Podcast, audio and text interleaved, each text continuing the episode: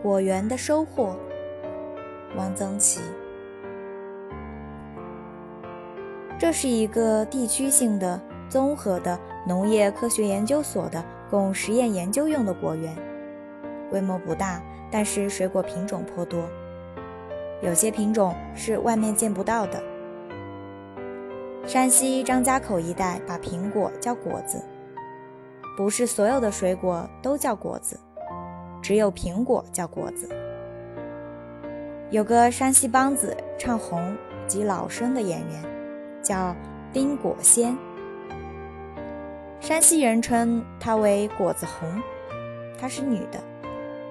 山西人非常喜爱果子红，听得过瘾就大声喊叫：“果果！”这真是有点特别，给演员喝彩不是鼓鼓掌，或是叫一声好，而是大叫果果。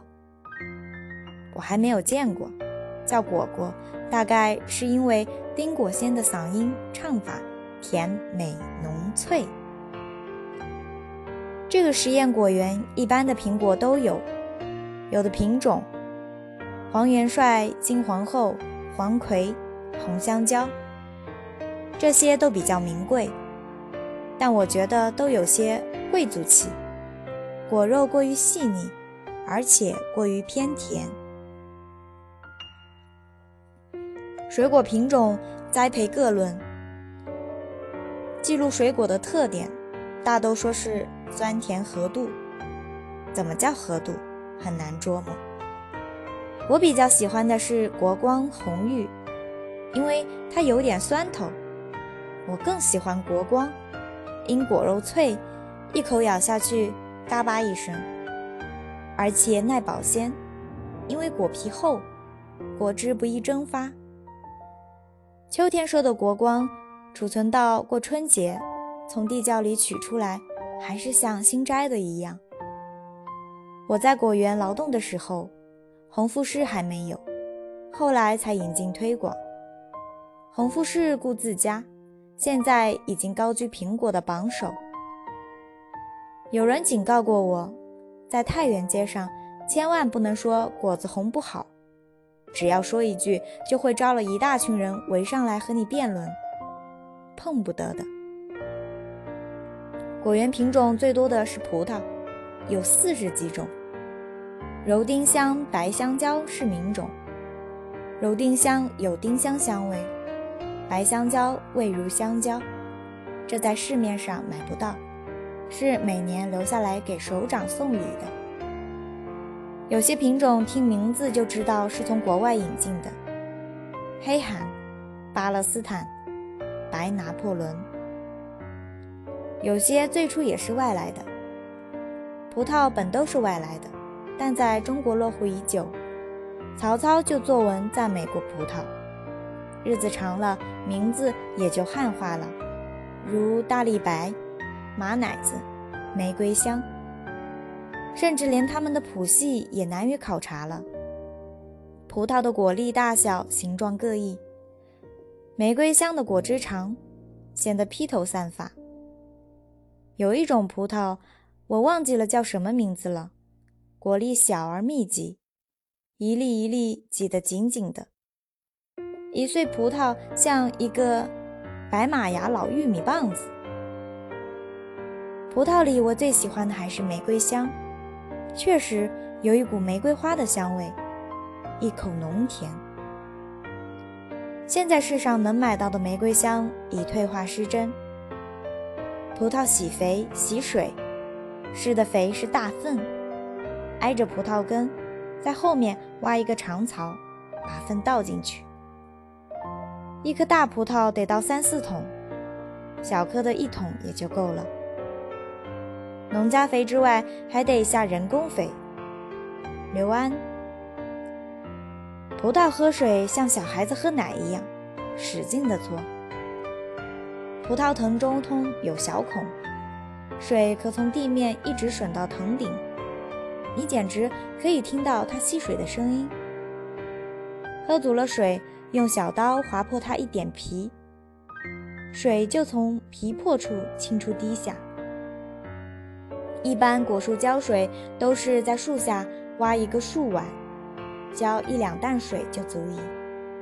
葡萄则是慢灌，这家伙真能喝水。有一年结了一串特大的葡萄，大李白。大李白本来就结得多，多的可达七八斤。这串大李白竟有二十四五斤。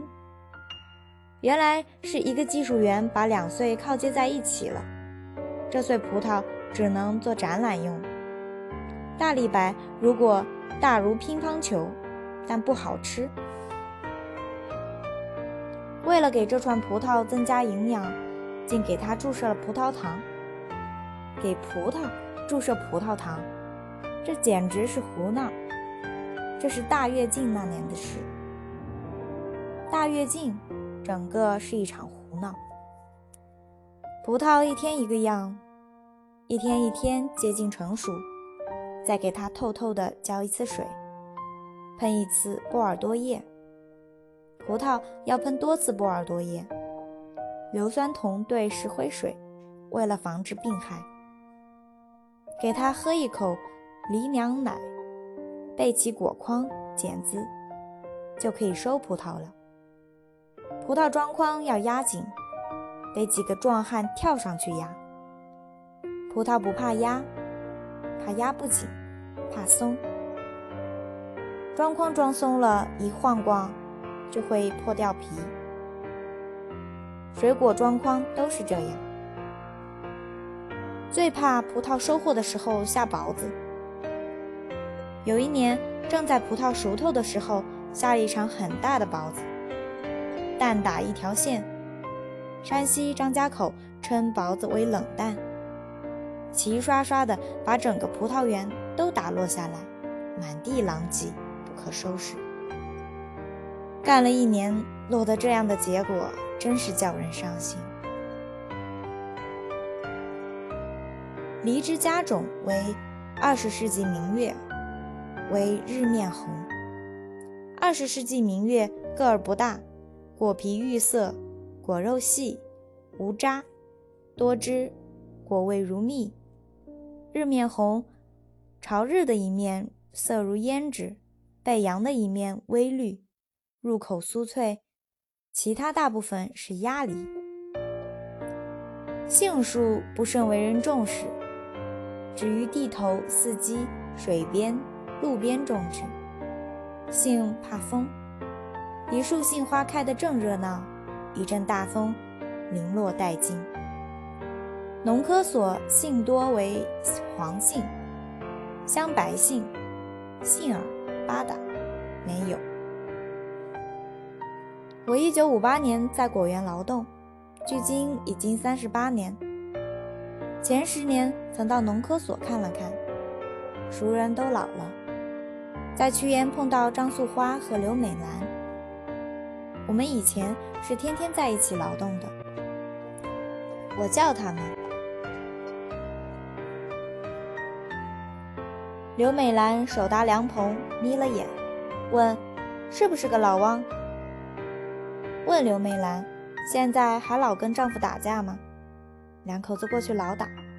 她说：“我都当奶奶了。”她是柴沟堡人，我字念成沃。日子过得真快。